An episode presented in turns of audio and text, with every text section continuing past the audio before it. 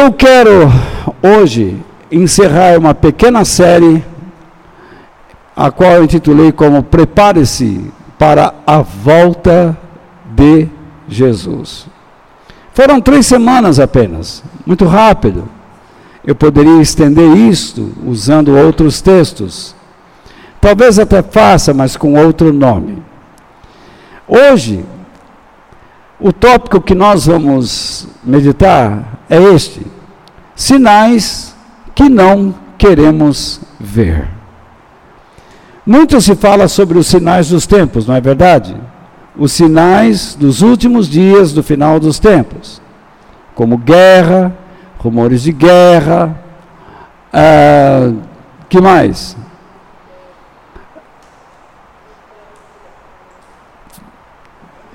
Terremotos, epidemia, incredulidade, maldade, não é isso? Então, nós nos acostumamos, sempre que falamos sobre os últimos dias, pensamos nestes sinais. Mas muitas vezes, e desgraçadamente, deixamos de olhar para os sinais que partem do nosso mau comportamento cristão. Então, é isto que eu quero falar com vocês. Tá? Muitas vezes nós estamos transmitindo sinais que apontam para o final dos tempos, mas queremos ver a desgraça no mundo, mas não conseguimos enxergar a desgraça que está acontecendo em nossas vidas. Esta é a minha proposta nesta noite. O texto que eu vou ler é o texto de sempre desta série, 1 Tessalonicenses capítulo 5, versículos 19 ao 22. E lá está ele. Não atrapalhem a ação do Espírito Santo. Não desprezem as profecias, examinem tudo, fiquem com o que é bom e evitem todo tipo de mal. Quem se prepara para a volta de Jesus tem um desejo ardente de cooperar com as ações do Espírito Santo. Respeita a palavra de Deus e, amadurecendo na fé, procura examinar tudo o que houve pelas Escrituras sagradas, a Bíblia. E então, diante de tudo que ele ouve, ele separa o que é bom, o que é útil para Deus e expansão do seu reino, e deixa de lado o que é inútil, que serve para a malignidade. Quando este texto nos fala não atrapalhe a ação do Espírito Santo, nós já sabemos o que é atrapalhar. Já vimos há duas semanas atrás que atrapalhar o Espírito Santo é apagá-lo, abafá-lo, emudecê-lo, entristecê-lo, extingui-lo. Na verdade, numa definição, é não cooperar com os planos e propósitos de Deus, com os objetivos de Deus. E nós, ao impedi-lo de agir, quando nós impedimos a sua ação para edificar a igreja e alcançar o mundo, nós estamos impedindo que pessoas cresçam, se firmem na fé, ou sejam alcançadas por Deus para um dia terem a eternidade como sua habitação eterna. E não cooperando com o Espírito Santo, nós impedimos que o Evangelho se propague. Em todos os países onde o Evangelho se propagou, cresceu, se desenvolveu, houve mudanças significativas. Eu não vou mencioná-las agora, mas eu vou deixar para uma outra oportunidade. São claras as mudanças que o Evangelho provocou nos países ocidentais, até mesmo em muitas religiões que se opõem ao próprio cristianismo. Foram mudanças tremendas. Porém, quando nós, por tentativa pessoal ou corporal, eu me refiro a esse termo corporal, me refiro à igreja, à assembleia religiosa dos cristãos, quando se reúnem para um propósito. Quando por tentativa individual da minha pessoa ou da própria igreja, em emudecer o Espírito Santo, estaremos dizendo o seguinte: estaremos pregando que acima de nós não existe mais ninguém. Que nós somos a autoridade final. Que nós determinamos o nosso caminho. Quando nós estabelecemos uma doutrina, tá? E chamamos aquela doutrina de a teologia pura, nos enganamos. Porque teologia é um estudo, não tem fim. A cada dia que você se depara com as páginas da Bíblia, você descobre algo. Afinal de contas, todos nós cremos que o amor de Deus se renova a cada manhã. A cada dia você descobre algo novo em Deus. O apóstolo Paulo ensina que nós crescemos de glória em glória, de fé em fé. À medida que você descobre a grandeza de Deus, mais fiel você se torna a Ele. É isso que ele quer dizer. Quando você cresce de glória em glória, você cresce de fé em fé. Quanto mais você descobre a glória de Deus, a grandeza de Deus, o esplendor de Deus, o poder de Deus, a justiça de Deus, o poder de Deus, mais você se torna fiel a Ele com prazer. Agora, quando nós nos tornamos a autoridade máxima, nós distorcemos o sentido da soberania e do governo de Deus. Esse texto base que nós lemos é uma parte dos conselhos finais do apóstolo Paulo a uma igreja que esperava a volta de Jesus. Era incrível que para esta igreja o apóstolo Paulo tenha expressado uma palavra firme para pessoas que não queriam mais trabalhar. Porque eles acreditavam que Jesus voltaria logo e largaram o trabalho. E Paulo diz: não, isso não está certo. Você tem que cumprir suas obrigações para com a sociedade e a família até o último momento. Você tem que ser cristão tanto no trabalho como fora dele. Você tem que ser cristão tanto na família como fora dela, como no trabalho ou entre amigos. Porém, esse texto não deve ser retirado do seu contexto, que vai desde o versículo 12 ao 18 e depois ultrapassa um pouquinho.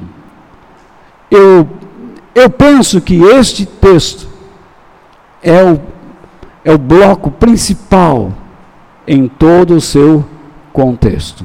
E vou expressar, e vou expressar isso, vou explicar isso, melhor dizendo.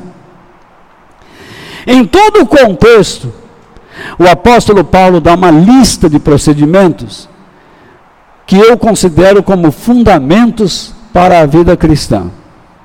E então ele fala: não atrapalhem a ação do Espírito Santo. Não atrapalhem tudo o que o Espírito Santo deseja fazer. E não desprezem profecias. Aí é o problema.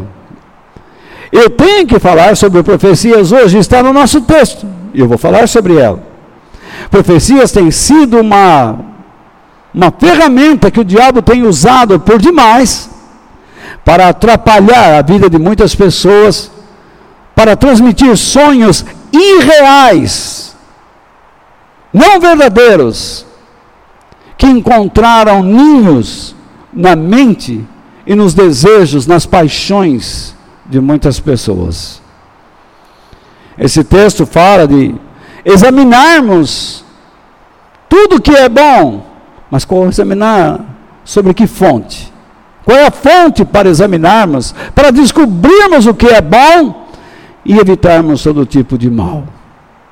Nos últimos dias da era da igreja, antes da volta de Jesus, a igreja agirá de modo contrário a tudo o que Paulo propôs ou aconselhou.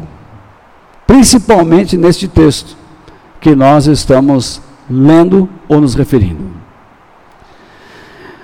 Eu poderia falar de todo o contexto e vou deixar isso para o fim. Mas vou me ater a esse texto que nós lemos, de quatro versículos, que eu gostaria de ler novamente com vocês, se possível, peço que joguem no vídeo. Não atrapalhem a ação do Espírito Santo. Não desprezem as profecias. Examinem tudo. Fiquem com o que é bom e evitem todo tipo de mal. Eu gostaria que você fizesse um exercício mental comigo contrariando os conselhos de Paulo no nosso texto base. E nós vamos notar claramente o comportamento estranho dos cristãos nestes últimos dias. Hoje o cristão sai de uma reunião como esta, a primeira coisa que ele faz é entrar no YouTube, no Facebook, no Twitter e se distrair. E tudo que foi plantado desaparece. Isso não acontecia no período dos grandes avivamentos, quando as pessoas iam para as reuniões e voltavam conversando sobre ela. Hoje nem marido conversa com mulher, nem mulher com marido, nem filho com pai, nem pai com filho. Cada um vai no seu automóvel com o seu celular na mão, com o seu melhor amigo. Não existe mais conversa sobre o que Deus falou, sobre o que Deus ensinou. Nada fica mais guardado no coração. Como é difícil pregar nestes dias. Muito bem. Permita-me colocar aqui contrariando as palavras do apóstolo, dizendo o seguinte: Não é difícil notar que nestes dias, primeiro, os cristãos têm realmente atrapalhado as ações do Espírito Santo. E vou explicar por quê. Os cristãos têm desprezado ou colocado a palavra de Deus em segundo plano. O apóstolo Paulo diz: não despreze as profecias. E já já vou explicar para vocês o que é profecia, como ela age e o que ela promove. Então os cristãos têm colocado a palavra de Deus em segundo plano. Com certeza. Nós estamos indo atrás de show disto, show daquilo, isso é sensacional, aquilo é maravilhoso, mas a igreja foi fundada sobre a palavra de Deus.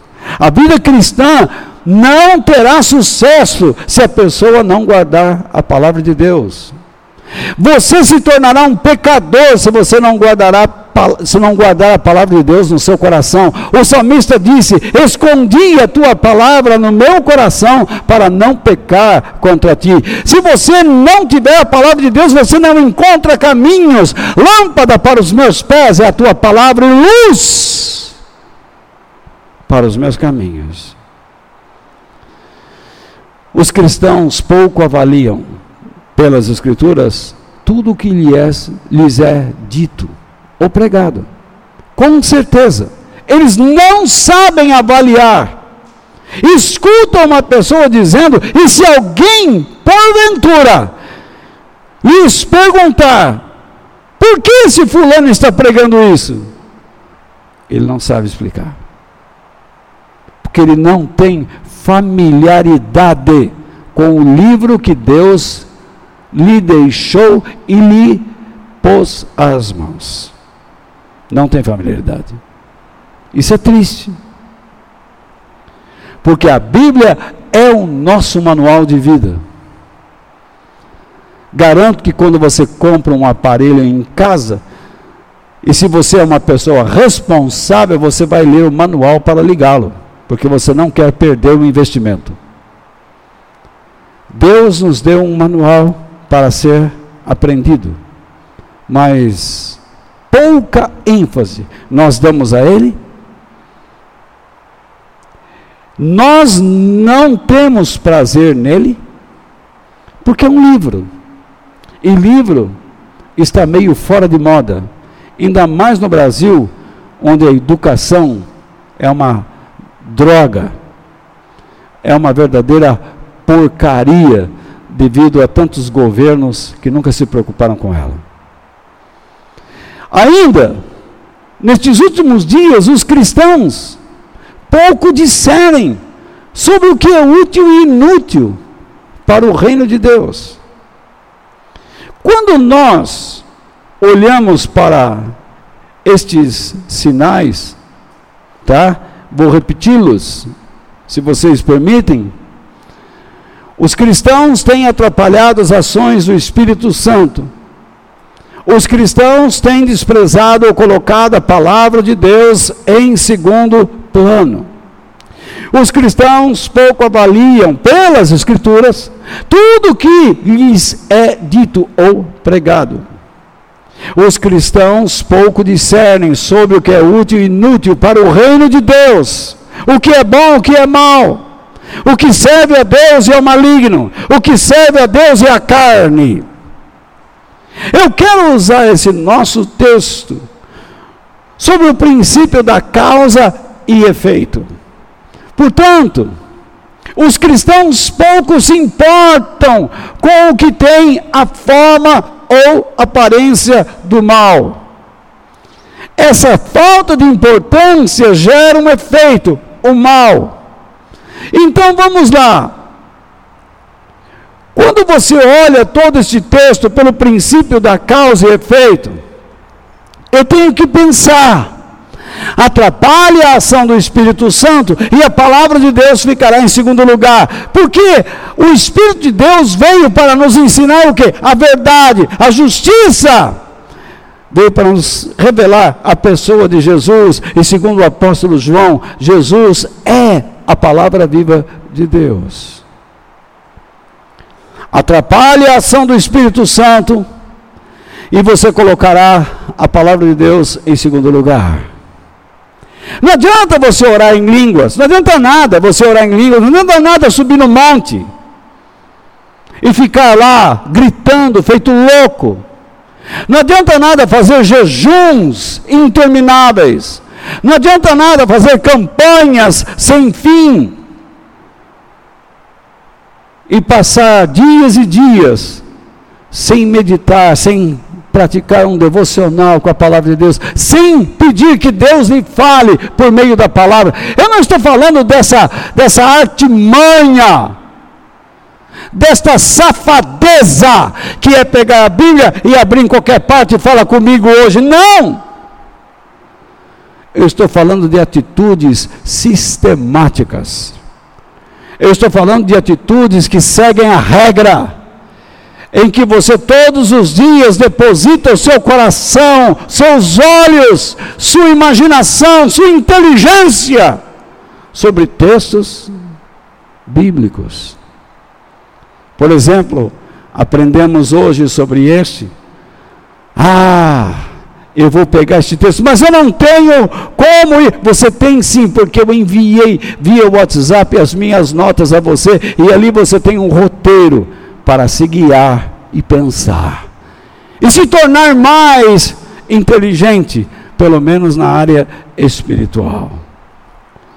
Seguindo, Coloque o ensino da Bíblia em segundo plano e você não saberá como avaliar as vozes que chegam aos seus ouvidos, ou seja, se elas vêm ou não da parte de Deus. Coloque a Bíblia em segundo plano e como você vai avaliar se aquilo que você ouve é de Deus? Eu estou colocando aqui para vocês, frente a frente, certas explicações. Como que você prova que eu estou falando da parte de Deus? Ah, mas o Walter tem sido honesto. Como é que você sabe? Não, o coração dele é de Deus. Como é que você sabe? Como é que você sabe que eu sou um homem de Deus? Como é que você pode imaginar que eu defendo a verdade? Você sabe o que é a verdade. A verdade está na Bíblia. Eu encontro muitas pessoas dizendo, Walter, eu fui em tal lugar. E quando a gente fala assim, toma cuidado. Mas eles assim, mas eles também falam de Jesus. É de uma inocência, é de uma ingenuidade sem fim. Muito bem. Continuando. Deixe de avaliar pelas Escrituras o que você ouve e perderá a capacidade de discernir o que é bom e mal, segundo Deus. Atrapalha a ação do Espírito Santo e o que acontece? Ficará a palavra de Deus em segundo plano. Coloque a palavra de Deus em segundo plano e você não saberá avaliar as vozes que chegam aos seus ouvidos pela palavra de Deus. Deixe de avaliar o que você ouve pelas Escrituras e você vai perder a capacidade de discernir o que é bom e o que é mal. Há muitas práticas pagãs hoje sendo efetuadas, realizadas dentro da igreja que nunca vieram do coração de Deus e o povo pratica. Eles não estão servindo a Deus, eles estão servindo a si mesmos. Eles têm a Deus um, uma tábua de salvação porque não o entendem, não o conhecem, porque estão seguindo outra coisa, não a verdade. Enfim, perca o discernimento do que é bom e mal para o reino de Deus e os interesses egoístas e terrenos se transformam em prioridades. Deixe de lado a descoberta do que é útil e inútil, do, é, do que é benigno e maligno, e sabe quem, o que tomará conta do seu coração, da sua mente? Interesses. Interesses egoístas, mundanos, Jesus, certa vez, disse: aquele que só se preocupa com seus interesses, nunca terá, nunca terá a vida verdadeira, a vida abundante, a vida completa. Isso é, a vida eterna lhe será ceifada. Ele não chegará a experimentar, nem o estilo da vida eterna, o poder da vida eterna aqui, e nem experimentará a vida eterna lá. É isso que este texto nos mostra. Sinais. Estamos nos encaminhando para eles. Mas são sinais que representam a nossa desgraça. A desgraça de muitos filhos de Deus que foram chamados para viverem ao contrário disto. Mas é isto que estão vivendo. E Deus quer livrá-los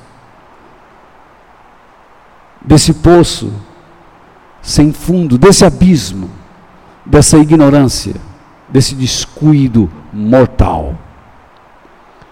Eu creio que fazer uso desse nosso texto base e tê-lo como a causa, como uma causa, para os efeitos de todo o contexto, é válido.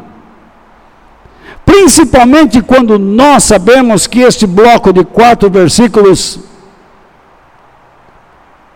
é de uma importância tamanha para o contexto. Se você é uma pessoa que atrapalha o Espírito Santo, imagine o que você vai fazer dos versículos 12 ao 18 e os seguintes a ele. A ele, o nosso texto base. Contrariando todas as petições de Paulo, as propostas, os conselhos dele. E como eu disse, faremos um exercício no final, se tivermos tempo.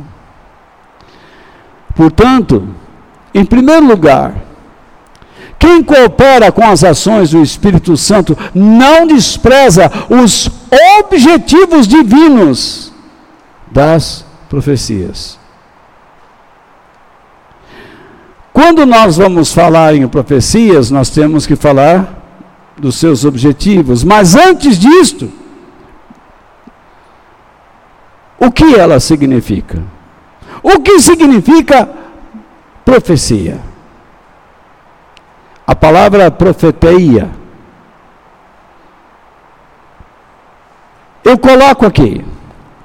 É o dom que expressa a vontade de Deus por meio de um discurso, ou seja, a pregação.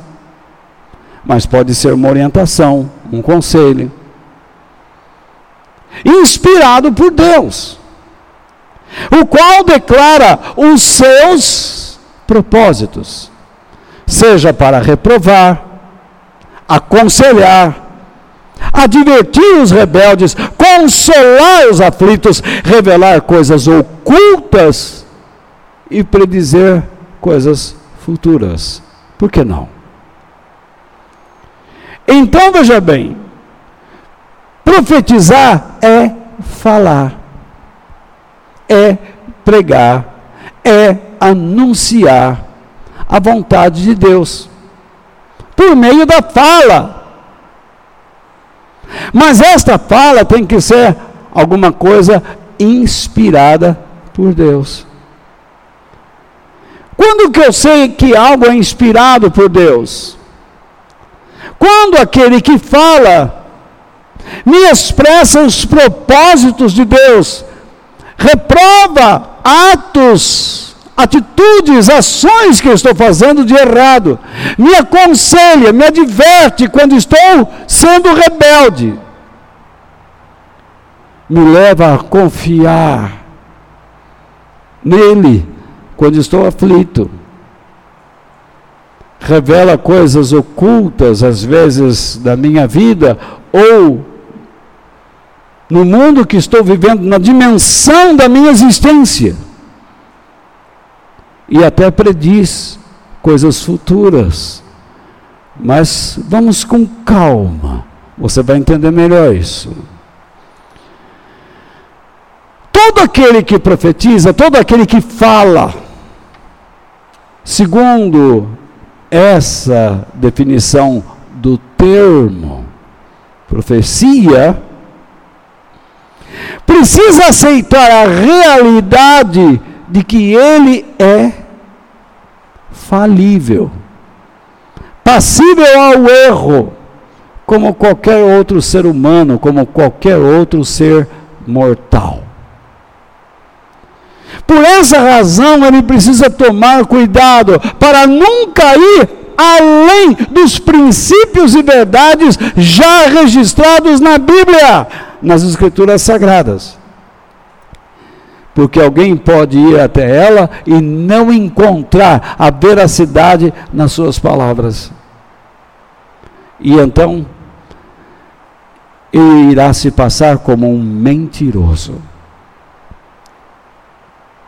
Porque a Bíblia é toda a profecia que precisamos ouvir para compreendermos e aplicarmos à nossa realidade a palavra de Deus, a vida de Deus, a glória de Deus, porque nós somos chamados para expressarmos a glória de Deus até a volta de Jesus ou até o fim da nossa existência neste mundo. Então, ainda sobre a profecia, quais são os meios pelos quais uma profecia é dada e o que ela promove? Por exemplo, eu estou falando com vocês, a minha palavra é inspirada por Deus, vocês terão que julgar. Uma profecia, quais são os meios pelos quais ela vem? E o que a profecia promove? Vamos lá. Toda profecia tem como base os dons, destaco, de uma palavra do conhecimento. Então Deus revela alguma coisa, pode ser, pode ser do passado, do presente ou do futuro. E uma palavra de sabedoria, isto é, quando Deus mostra algo, seja no presente ou do passado ou no futuro, Deus nos ensina como devemos agir segundo os princípios da sua própria palavra em relação às circunstâncias em que estamos vivendo. Isso você pode ver lá em 1 Coríntios capítulo 14, verso 4. Portanto, a profecia pode ser dada para distinguir as ações do Espírito de Deus ou da malignidade, através do dom de discernimento de espíritos. Então veja bem, vamos voltar aqui. Por favor, preste atenção.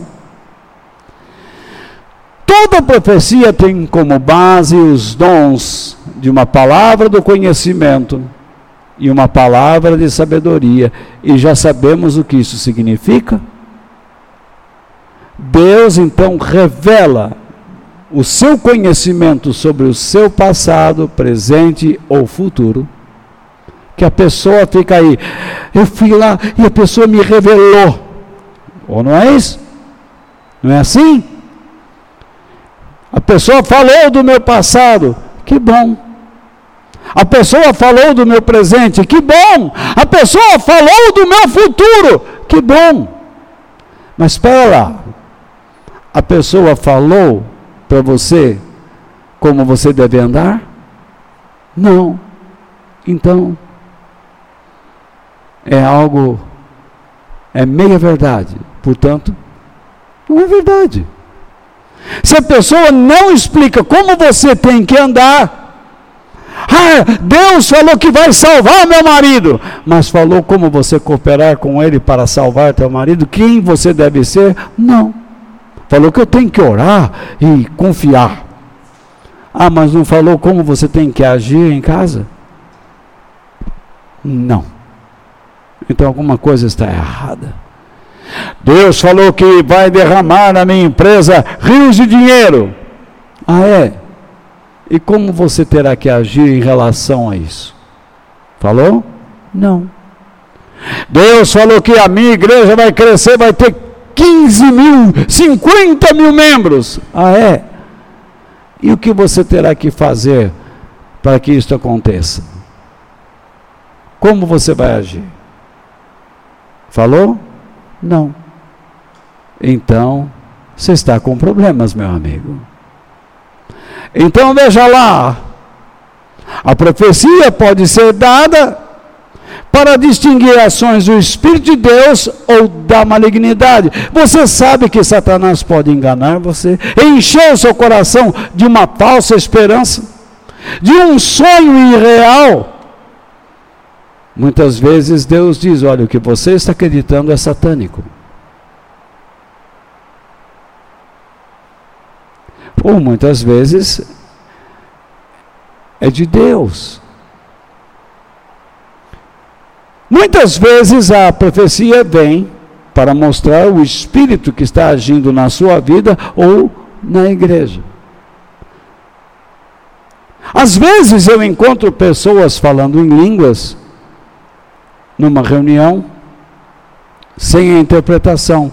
Que valor tem isso? Se a pessoa quer que toda a igreja seja edificada, tem que haver o dom de interpretação das línguas estranhas. Porque é através dele, como eu digo aí, a mensagem de Deus é transmitida e ajuda toda a igreja. Então,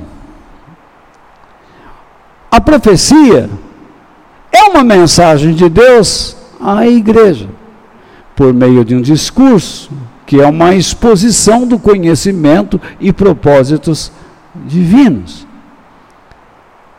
que dá a ela três elementos que nunca devem faltar: ensino, coragem e fortalecimento.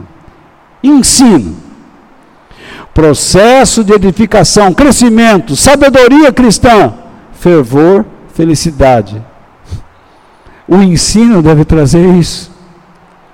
Mas eu encontro muitas pessoas que às vezes dizem para mim: você é chato. Chato quando eu ensino a Bíblia. Onde você vai encontrar a felicidade cristã? Se você despreza o ensino, em lugar nenhum. Onde você vai encontrar a sabedoria cristã se você despreza o ensinamento? Em lugar nenhum. A profecia, primeiro, ensina. E segundo, encoraja. Ela convoca a pessoa ou as pessoas para confiarem e descansarem em Deus. Nós vamos ver alguns exemplos. A profecia, em terceiro lugar, fortalece, isto é, ela tem por propósito persuadir, despertar, acalmar e estimular o ânimo em quem? Em Deus, o Senhor, o dono, o Criador, o Todo-Poderoso. Você pode ver isso em 1 Coríntios, capítulo 14, versículo 3. Entretanto, existe ainda mais alguma coisa sobre profecia. Vocês conseguem ler, não é? Uma profecia pode ser dada somente à igreja. A profecia não pode ser dada a um indivíduo, ao mundo ou, ou ela só pode ser dada à igreja? Se a profecia é uma expressão verbal dos propósitos de Deus, ela pode ser dada para um indivíduo, para uma igreja, para um grupo de cristãos ou não, para o mundo. O evangelismo é uma profecia. Quando você está diante de uma pessoa que não conhece a Deus, e você explica para ele como se aproximar de Deus, quem é Deus, é, você está profetizando os propósitos divinos para aquela vida. Então você está profetizando. Agora, o duro é quando você vai a uma reunião e o pastor diz: profetiza para o teu irmão. E o povo diz sempre a mesma coisa: Deus está com você. Como é que você sabe? Isso é uma piada. Não brinque com as coisas de Deus. Se você vai profetizar para um irmão e você não conhece a vida dele, e Deus realmente começa a te usar, e você diz para ele: Deus está com você, só isso. Cadê a sabedoria? Por que Deus está com ele? E por que Deus, ou por que Deus pretende estar com ele? Naturalmente, Deus irá lhe mostrar alguns probleminhas na vida para quem você está profetizando. Probleminhas espirituais, morais, de fraqueza, de rebeldia. E então você vai explicar para essa pessoa como ele precisa se fortalecer. Então, uma profecia pode ser dada assim a uma pessoa, a assembleia, a igreja local, a igreja em geral, espalhada pelo mundo, a igreja universal. Não entenda isto como a denominação dos nossos irmãos não, não. Eu, quando eu me refiro à igreja universal, é a igreja espalhada pelo mundo. Como também há grupos de pessoas cristãs ou não. Por meio de uma palavra do conhecimento, que eu já disse, e uma palavra de sabedoria, para explicar a essas pessoas como elas têm que agir. Não é isso? Então, vamos lá. Deus pode revelar alguma coisa do passado? Pode. Deus pode revelar alguma coisa do presente? Pode. Deus pode revelar algo sobre o futuro? Pode. Sem dúvida nenhuma. E a isso nós chamamos de uma palavra do conhecimento. A falta de conhecimento sobre os dons espirituais é fantástica. Mas eu me atrevo a dar uma pincelada. E junto à palavra do conhecimento, Deus nunca deixará de dar uma palavra de sabedoria. Por meio da profecia, Deus alerta e ensina a pessoa, a igreja, o mundo sobre o que elas devem fazer e como elas devem agir, como elas deverão aplicar a sabedoria de Deus, isto é, como, como Deus enxerga aquela situação. Você vai aplicar isso na sua vida, a fim de viver para a glória de Deus, viver para Ele, de modo aprovado, de um modo que Ele te aceite buscando o reino de Deus em primeiro lugar e a vida que agrada a Deus. Nós temos alguns exemplos. Então, antes, uma profecia pode ser dada tanto a uma pessoa como à assembleia ou igreja local. Seja uma profecia individual ou para toda a Assembleia, de modo corporal, isto é, ao corpo de Cristo, à igreja. Ela sempre conduzirá todos ao ensino, à coragem e ao fortalecimento em Deus por meio de uma palavra do conhecimento e uma palavra de sabedoria. Vamos lá. Você se lembra de Caim? O que é que Deus disse a Caim lá em Gênesis capítulo 4, especialmente nos versos 6 e 7?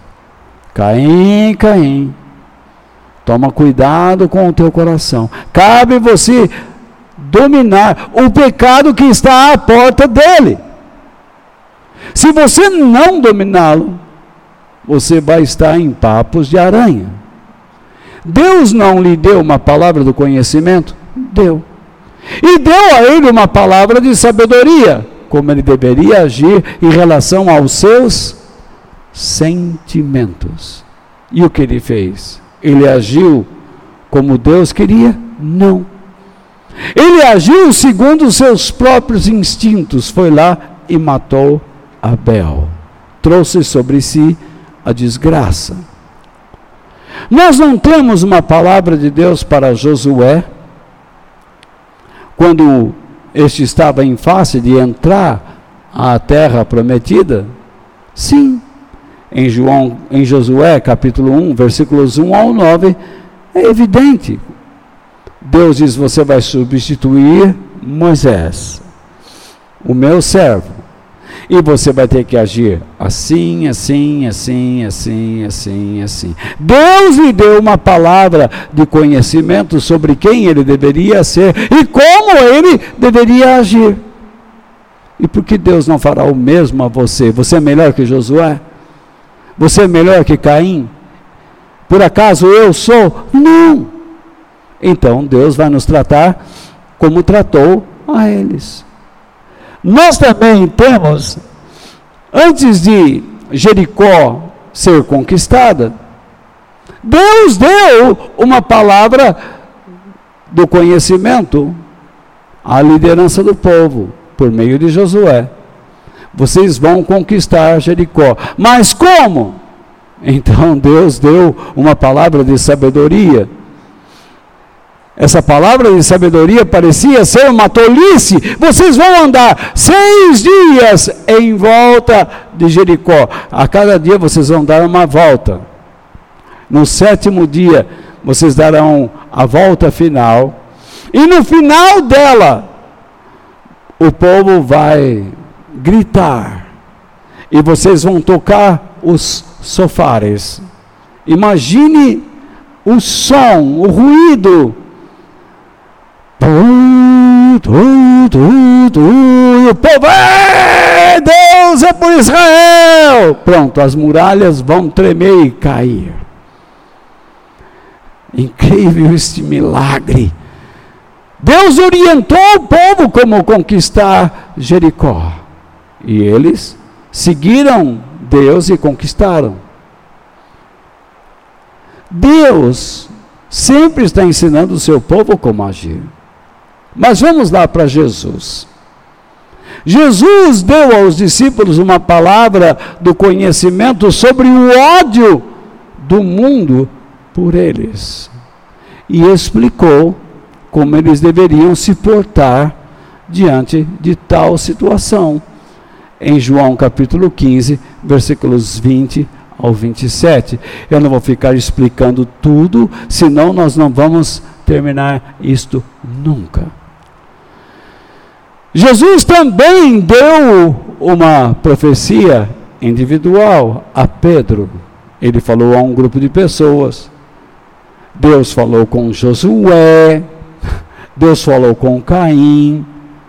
Então, uma profecia pode ter valor, sim, a uma vida individual.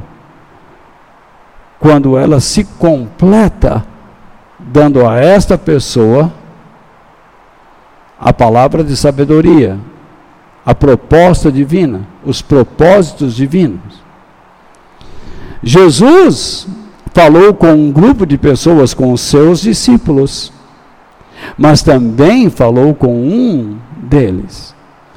Quando disse a Pedro que Satanás estava, ou melhor, tinha conseguido de Deus a licença para provar todos os discípulos de Jesus e peneirá-los, colocá-los à prova. E então Jesus se vira para Pedro e diz: Pedro, quando você se voltar para mim, fortaleça os teus irmãos. Esta foi a palavra de sabedoria. Pedro quando você voltar para mim, isto é, a palavra de conhecimento. Fortaleça os seus irmãos, a palavra de sabedoria. Pedro, fique sabendo, você vai voltar para mim. Pedro já está sabendo disto. Ele fez tudo para não voltar. Mas Deus já havia decidido que ele voltaria. E ele voltou. Eles viram Jesus na praia, acendendo um fogo e assando peixes. Pedro pulou no mar, quase sem roupa, e foi até a praia nadando. Ele não mandou, oh, muda a vela, rema para a praia. É o Senhor, não é? Não, ele já pulou, pum, e foi nadando, tchá, tchá, tchá, tchá, tchá, tchá. Chegou lá e teve uma conversa com Jesus, você se lembra? Pedro, tu me amas? Ah, é claro que eu te amo. Pedro, tu me amas? Claro que eu te amo, Senhor. Apacenta as minhas ovelhas. Lembra da nossa conversa lá atrás? E então Jesus fala pela terceira vez: Pedro, tu me amas? E Pedro caiu em si.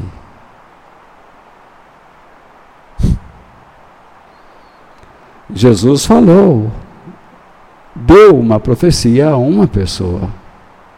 Porque deu a esta pessoa a palavra do conhecimento e a sabedoria sobre como essa pessoa deveria andar. Preste muita atenção, porque Deus vai falar sempre com você. E quando ele falar, ele lhe dará a sabedoria, isto é, o modo como você tem que agir na situação existente, específica, que você está experimentando na sua vida. Jesus também falou com igrejas. Isso fica evidente, basta ler o livro de Apocalipse. Quando você lê o capítulo 2 até o, vers... até o capítulo 3, você perceberá que Deus deu a todas elas, aos anjos, aos pastores daquelas igrejas, uma palavra do conhecimento. Tenho, porém, contra ti. Mas você deve agir do seguinte modo, para não perder o teu privilégio com Deus. Não é assim? Eu não vou explicar agora. Cada igreja poderíamos pensar em alguma série futuramente sobre isso. Muito bem. Jesus não falou só para um indivíduo, para um grupo, para as igrejas, mas ele, a sua mensagem foi uma mensagem profética para o mundo, quando em Mateus 24 ele falou que viria mas antes disto, como a situação espiritual e moral, como a condição espiritual e moral do mundo estaria pelo momento da sua volta. Sinais de guerras, rumores de guerras, incredulidade, malícia, sensualidade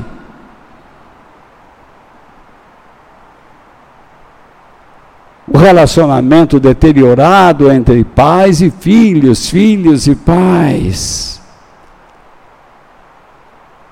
Ele falou sobre tudo isso. E então ele fala sobre a parábola das dez virgens. É a sabedoria. Como você deve se portar nos últimos dias. Você deve buscar uma vida cheia do Espírito Santo e da palavra de Deus. Vocês deve, você deve estar vigilante, prestando atenção em tudo que acontece. E primeiramente em si mesmo. Não durma, disse ele, como fizeram as cinco. Esteja de olhos abertos, porque senão você vai perder o momento. E vai mesmo. Meu irmão, vou voltar aqui. Uma profecia pode ser dada tanto a uma pessoa como à assembleia ou à igreja local. Seja uma profecia individual ou para toda a assembleia, isto é, de modo corporal, ao corpo de Cristo, à igreja. Faltou uma crase ali. Muito bem. Ela sempre conduzirá todos ao ensino, à coragem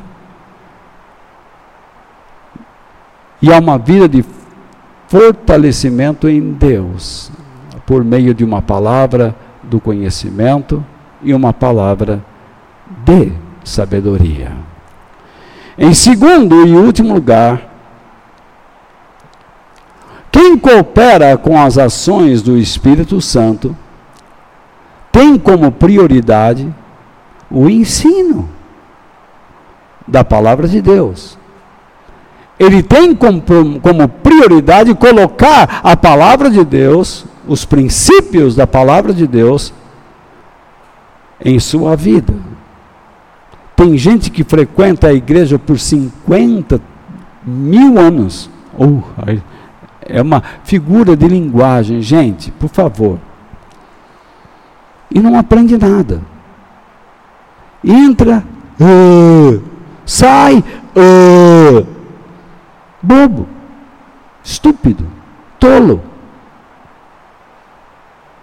Coloca a culpa em uma série de coisas, pensando que vai convencer Deus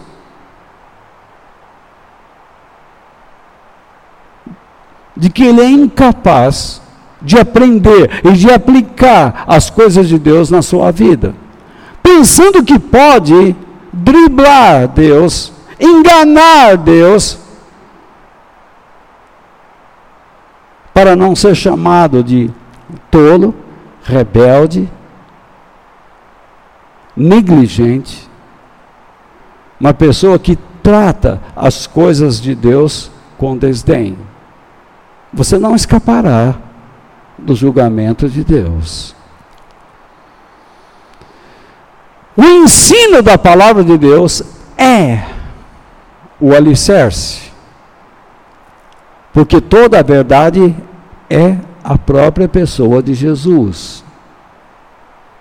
E é sobre ela que toda a vida verdadeira é edificada. Os apóstolos e os profetas entenderam isso entenderam que o próprio Senhor Jesus é o alicerce sobre o qual uma vida com Deus deve ser edificada à semelhança de um edifício. O apóstolo Paulo explica isso em Efésios capítulo 2, verso 20. Como o povo de Deus poderá avaliar o que ouve? Ouve não é do verbo haver, do verbo ouvir. Como ele poderá avaliar o que escuta, o que lhe chega aos seus ouvidos, como sendo verdadeiro? Somente pelas Escrituras. Mas quando este povo se dispõe a compreender e aprendê-la, sem este processo, o povo de Deus aceita qualquer coisa como sendo verdade. Ele fala de Deus também, ele fala de Jesus também. Olha lá, eles oram em línguas também. E daí?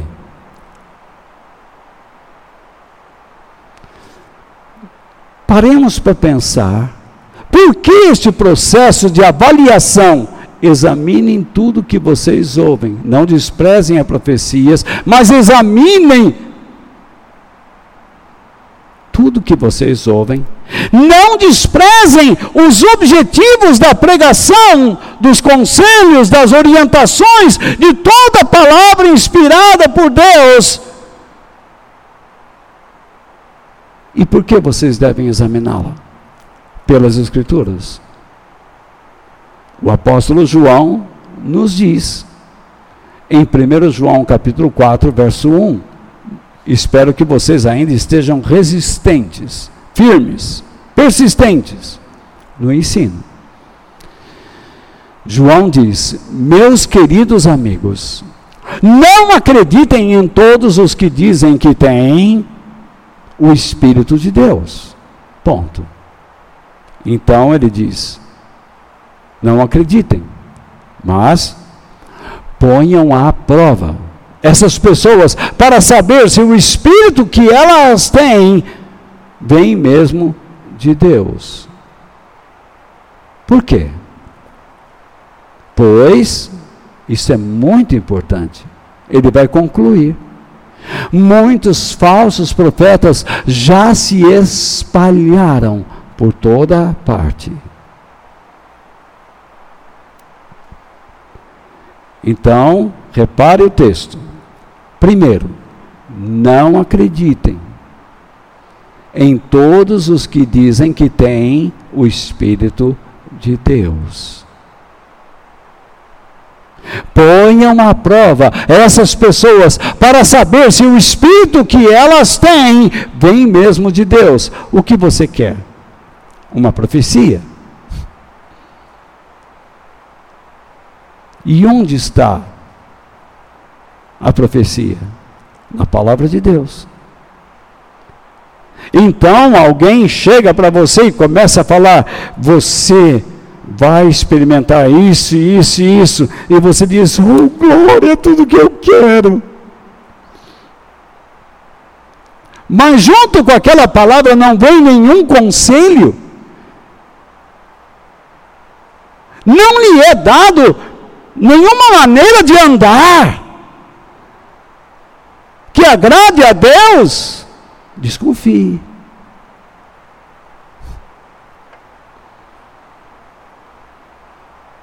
Se alguém chegar para mim e disser, Walter, Deus quer te usar, eu vou ficar muito contente.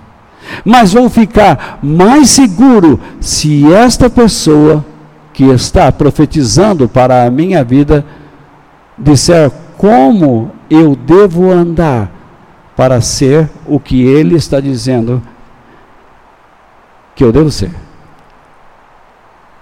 Vocês estão entendendo? A gravidade, a seriedade deste assunto.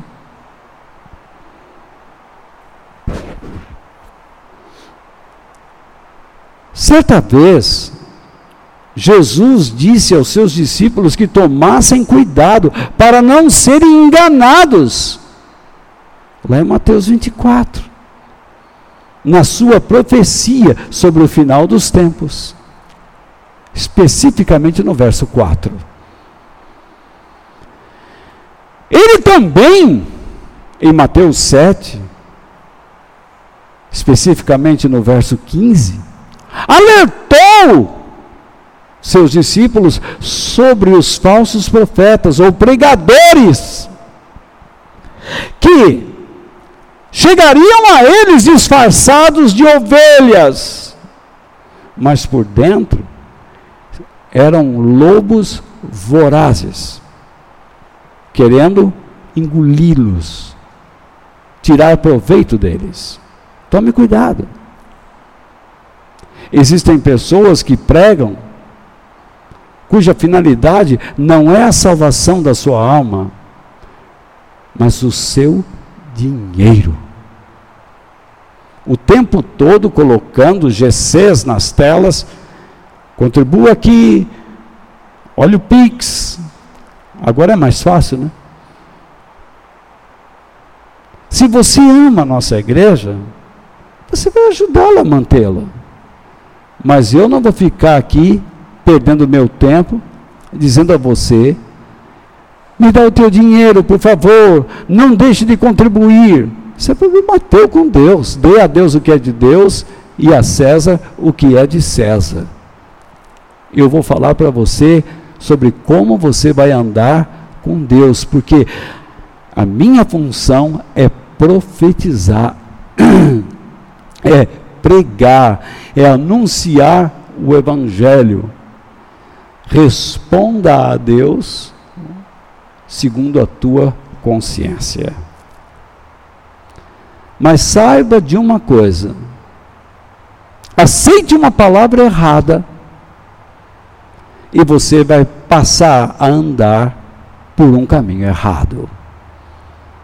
Comece a andar em um caminho errado e aos poucos você vai se afastar da verdade e do próprio Deus.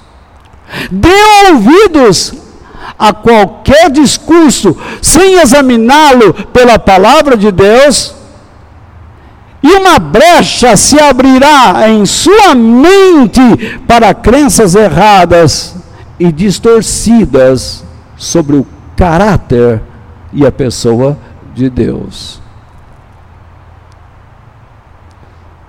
Caso você siga por esse tipo de caminho, você se tornará pessoa inútil para os propósitos de Deus, porque você só fará coisas que são erradas. Eu não estou dizendo que você se tornará uma pessoa imoral. Não precisa se tornar uma pessoa imoral para praticar o que é mal basta deixar de fazer o que é certo, o que é correto, o que é da vontade de Deus, pronto, você estará praticando o que é mal. Portanto, quem não se prepara para a vida eterna e atrapalha as ações do Espírito de Deus, agora eu vou fazer o exercício mental contrariando o contexto, isto é, os conselhos de Paulo no contexto do nosso texto base. E nós vamos descobrir sinais que não queremos ou não gostamos de ver. Sinais que podem estar em nossas vidas que indicam que estamos no final dos tempos, pois esta carta de Paulo foi escrita justamente para ensinar que a volta de Jesus seria iminente. Que todos deveriam estar atentos. Como será o povo de Deus no final dos tempos? Basta você pegar a lista de Paulo dos versos 12 ao 18 e contrariá-la. Se Paulo diz que nós devemos respeitar aqueles que trabalham para o Senhor e tratá-los com amor, nos últimos dias as, os cristãos, ou o cristão, não respeitará os que trabalham verdadeiramente para o Senhor. Não terá respeito nenhum por eles. E não os tratará com amor. Não, não. Além do mais, o cristão será um criador de casos e de divergências dentro da igreja. Vive criando casos, vive criando briga, dissensões, divisões. Ele não se ajusta. Em segundo lugar, não se importará de forma alguma com os preguiçosos ou rebeldes. Não animará os medrosos ou covardes, e não terá prazer nenhum em cuidar dos fracos na fé, e não terá paciência uns com os outros. Isso é uma marca. Isso pode estar em você. Você olha para pessoas preguiçosas, não está nem aí. Pode ser teu filho. Imagina. Você está olhando o teu filho. Ele pode ser um preguiçoso, ele pode ser um rebelde, um medroso, uma pessoa que não tem prazer em cuidar de ninguém. E você também não tem. Você está emitindo sinais sobre o final dos tempos. Porque o cristão não nasceu para ser assim. O cristão, no final dos tempos, não sente prazer em Deus, não ora, e não há no seu coração qualquer gratidão por pertencer a Deus por meio de Cristo. Ele não sente prazer de estar em Deus. Ele não vibra. A vida cristã para ele, vai na igreja, sai. Ele é uma múmia. Ele é um saco de batata que é mudado de lugar e não sente nada. Ele é aquele pacotão de arroz que você, ah, está atrapalhando o armário aqui, joga para lá, joga lá. Ele é aquele sapato velho. Muda de lugar. Ele mesmo continua ali imprestável. O cristão ou os cristãos não procuram ter uma vida dedicada a Deus, pois não lutam para conservar o espírito, a alma e o corpo em pureza e integridade para a volta de Jesus. Eles não se dedicam a Deus. Não têm uma vida dedicada a Deus. Tratam a, a profecia da volta de Jesus com desdém e sequer levam Jesus a sério, sabendo que ele é fiel em tudo o que fala, em tudo o que falou. São sinais que não queremos ver. Tornam os conselhos de Deus irrelevantes. Levam os conselhos de Deus para o lado negativo, transtornam, distorcem, confundem e transmitem sinais que não querem ver. Eles dizem assim: ai, eu gosto de ouvir sobre as últimas coisas, mas se eu te falar que você é uma desgraça, você não consegue enxergar a desgraça que está na tua vida, e você é um emissor de sinais do fim dos tempos. Nós, pastores, somos culpados, porque as nossas pregações não despertam as pessoas a enxergarem quem elas realmente estão sendo. Diante da deterioração, da, deteriori, da deterioração espiritual e moral cristã neste mundo, em todos os sentidos. Mudemos. Permitamos que Deus trabalhe em nossas vidas. Que nos arrependamos. Se o meu povo, que se chama pelo meu nome, se humilhar, orar, se humilhar, confessar os seus pecados, me buscar de todo o coração, se arrepender dos seus maus caminhos, dos seus pecados, dos seus erros, da sua má conduta, eu o ouvirei dos céus, perdoarei os seus pecados e sararei a sua terra. Nós não temos uma terra física. O cristão não tem. Essa palavra, sararei a sua terra, é para Israel, não para nós. Onde está essa terra que pode ser sarada? Aqui. Nós somos feitos da terra, do pó. Nós precisamos ser sarados. Nós precisamos frutificar.